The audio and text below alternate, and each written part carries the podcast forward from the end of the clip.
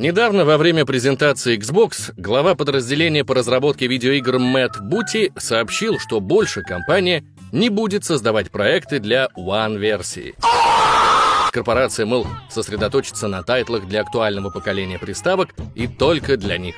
Конечно, то, что уже вышло, еще будут поддерживать, но добавки в виде свежих релизов ждать не стоит.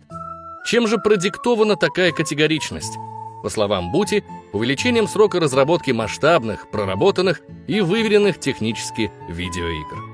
О выверенности мы поговорим как-нибудь позже, потому что если Мэтт думает, что мы забыли о релизе Redfall, то он очень ошибается. А вот сроки обсудим уже сегодня. Глава игровых студий даже цифры назвал, мол, с трех-четырех лет, что раньше уходили на разработку тайтла, мы пришли к 5-6 годам. Почему это странно и чем это заебало, вам помогут разобраться сценарист Иван Косолапов, закадровый голос всея IGM Антон Киреев и монтажер Денис Захарьев. Это новый выпуск рубрики, где можно не бояться бомбить по поводу и без. Сегодня мы выльем свой гнев на неоправданно долгие периоды разработки видеоигр. Проверьте подписку на канал, звякните в колокольчик и го бомбить с нами.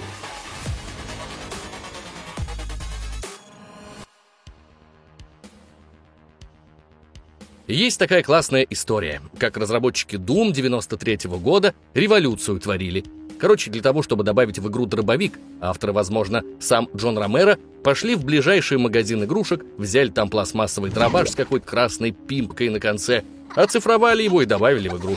Вся операция заняла один день. Ну, может, еще пару часов следующего дня потратили на то, чтобы пимпочку в игре убрать. Все легендарное оружие целой франшизы инкрементировали в проект всего за сутки – вы можете представить, чтобы нечто подобное произошло сегодня? Раньше в этом плане трава реально была зеленее. Конечно, имеются десятки случаев долгой разработки. Сиквел той же Half-Life. Сколько пилили? Шесть лет. А это, к слову, современные стандарты, по мнению Мэтта Бути. Так что, вон оно как. Valve и тут время опередили. А в чем она еще это сделала, смотрите в нашей трилогии феноменов халвы. Пока же приведем еще пример из начала 2000-х. Stalker Shadow of Chernobyl.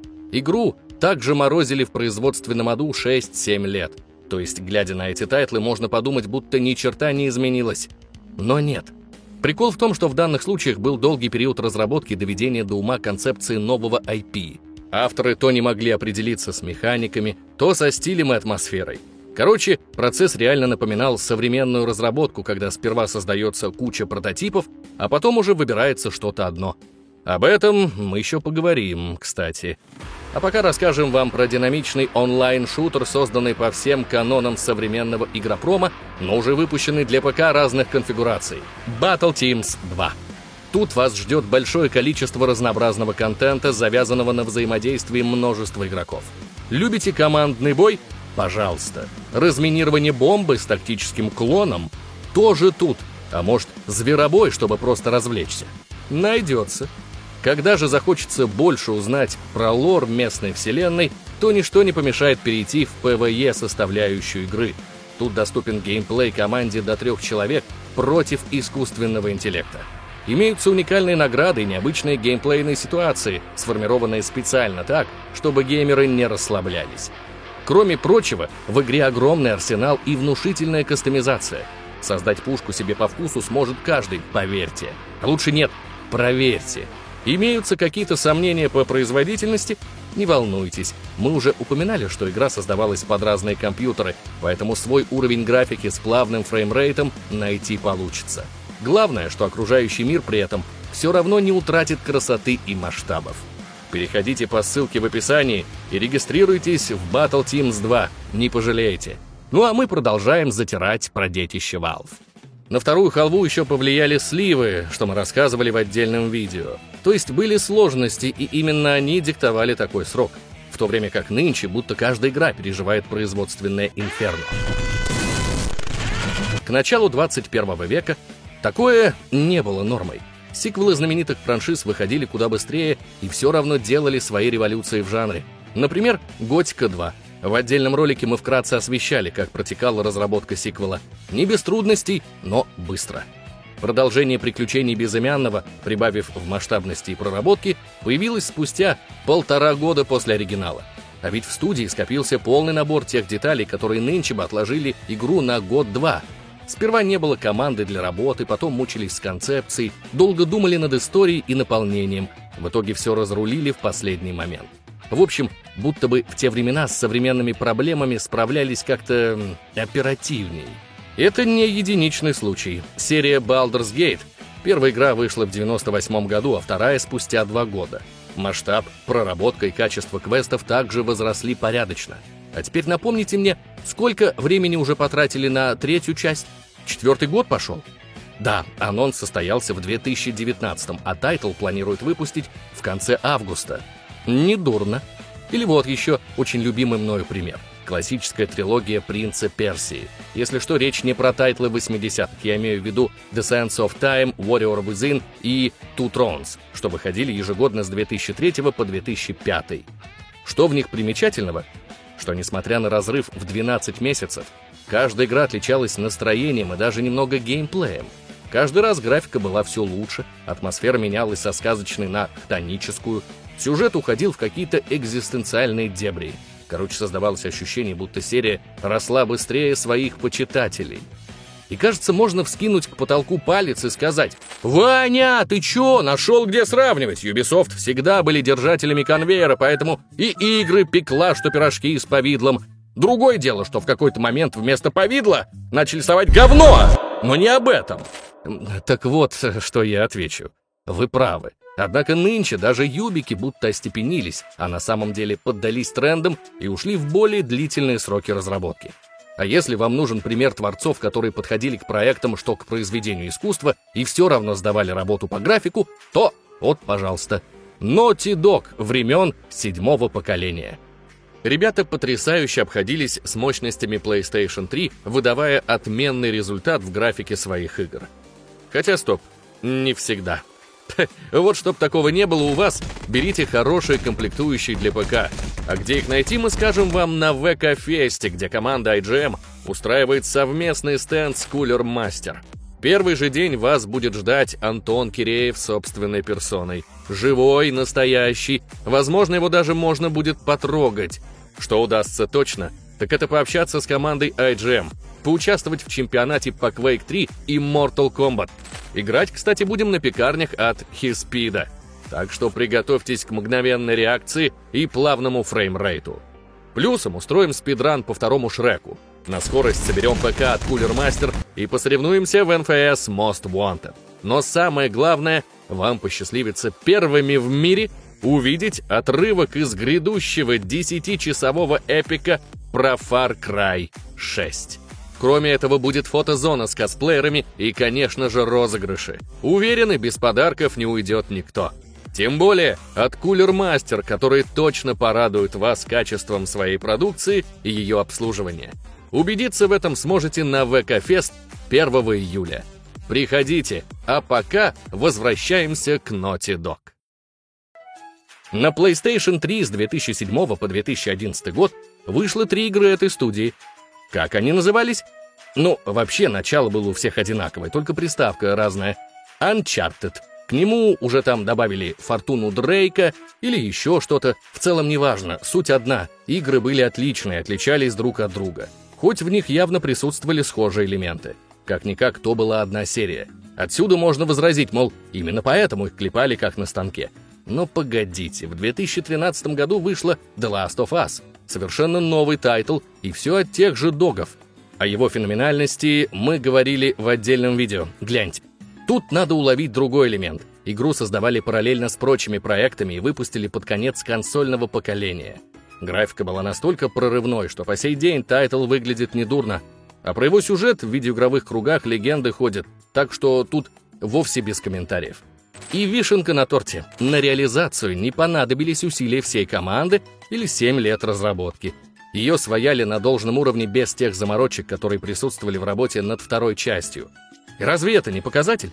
Ладно, вот итог для наглядности. На третьей плойке вышло 4 игры от Naughty Dog, в то же время на PlayStation 4 их вышло 3. При этом третьей была The Lost Legacy, что раньше планировалось как дополнение, а потому несравнимая по масштабам с реальной AAA-разработкой, коей была та же четвертая часть Uncharted. Чувствуете перекос? Вот я тоже чувствую. И, конечно, у факта, что раньше трава была зеленее, есть оправдание.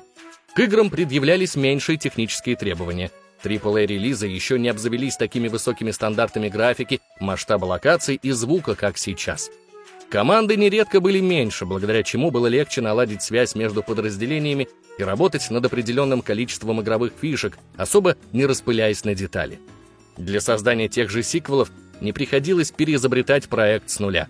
Вторая часть могла привнести несколько нововведений, которые не загораживали бы ядро геймплея, а лишь дополняли его. И не обязательно, чтобы их количество было большим. Хватало пары новых локаций и механик. Хотя нередко все шло по тропе полной пересборки. Я уже упоминал вторую готику и сиквел «Принца Персии». Это отличные примеры. Так что этот пункт можно назвать спорным, тогда как следующий наверняка таким не будет. Ожидания у геймеров были меньше. Просто нам самим было не совсем ясно, на что способна индустрия. Конечно, хотелось стремиться к вершинам фотореалистичной графики, и довольно быстро нам показали примерный курс «Спасибо, Crysis». Но в любом случае, это был такой цепляющий момент, и каждая игра старалась иметь в себе подобный. Где-то огромный мир, где-то охрененный графон, где-то глубина отыгрыша.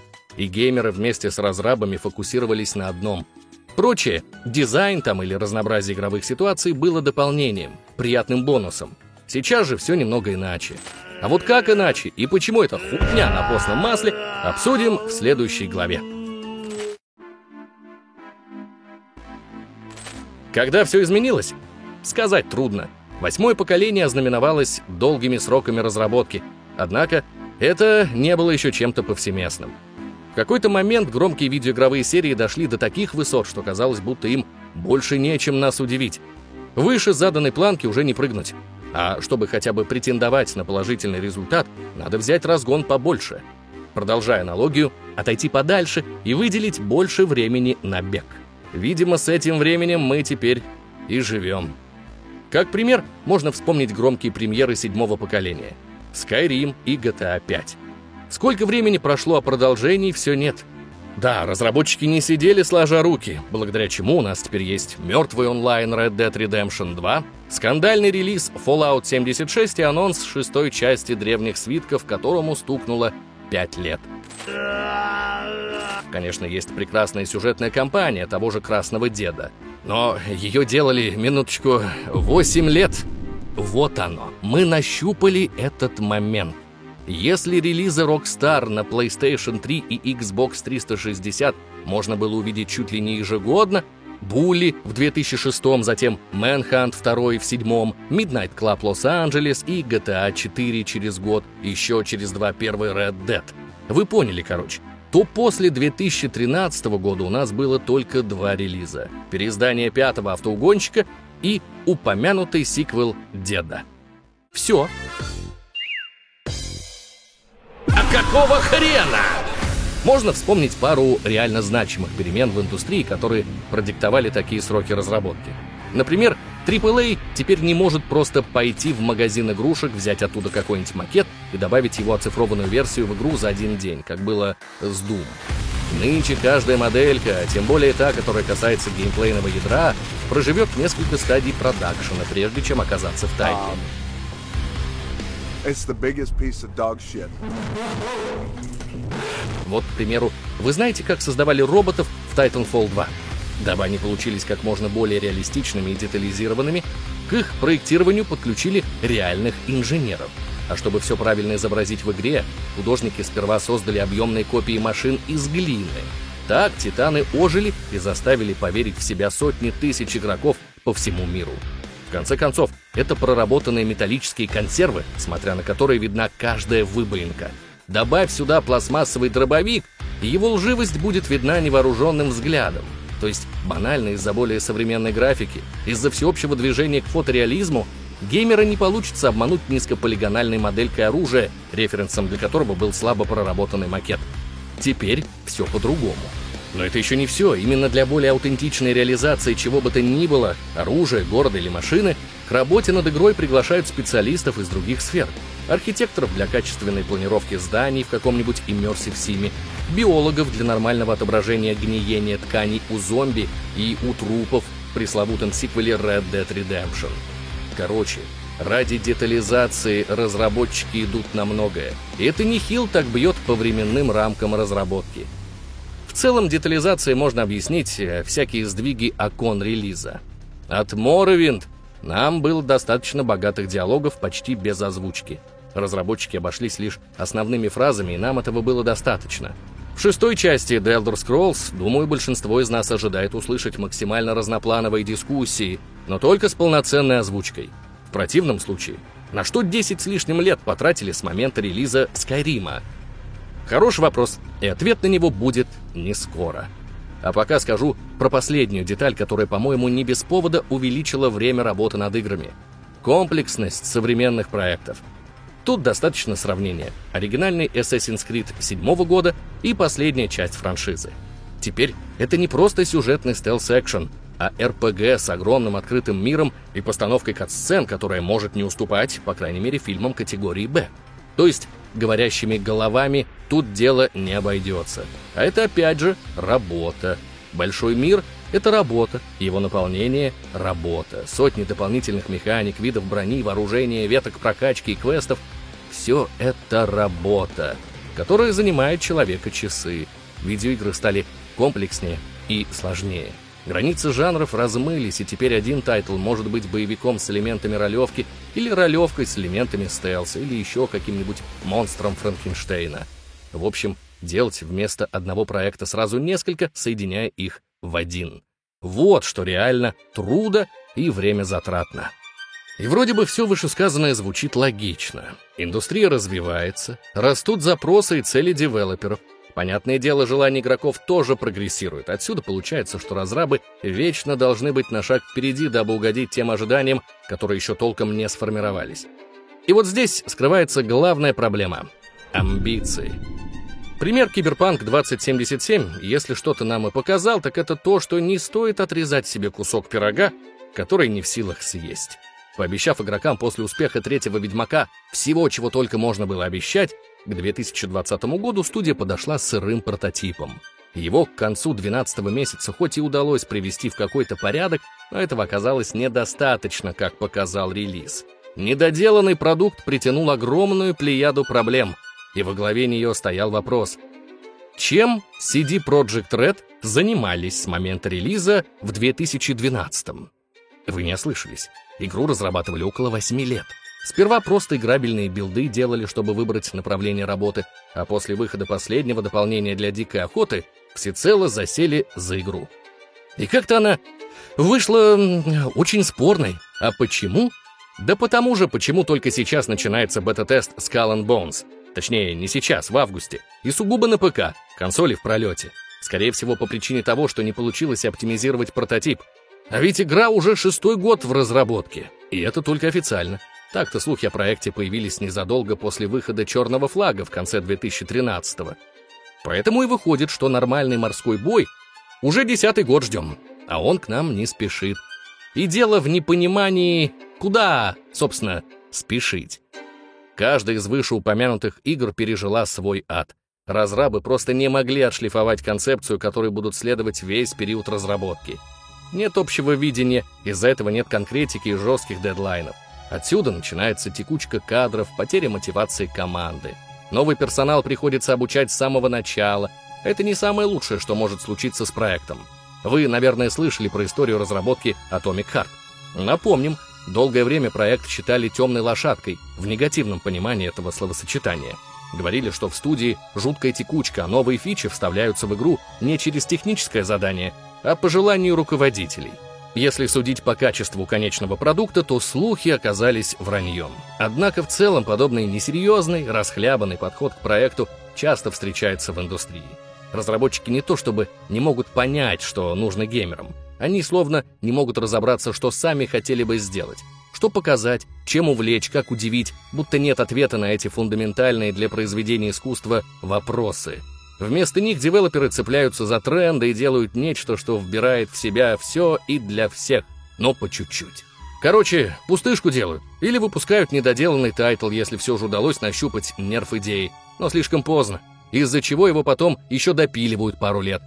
Привет, No Man's Sky. И вот именно это за***ло. Раньше индустрия будто бы была собраннее. Амбиции — это хорошо, но все в меру. Не думайте, что говоря про долгий срок разработки, я имею в виду только AAA-релизы. Инди-сектор, о котором мы недавно говорили в отдельном ролике, также страдает от этого бича. Где там э, Silk Song, а? Тоже застрял в производственном аду, потому что авторы хотят напихать туда всего до погуще.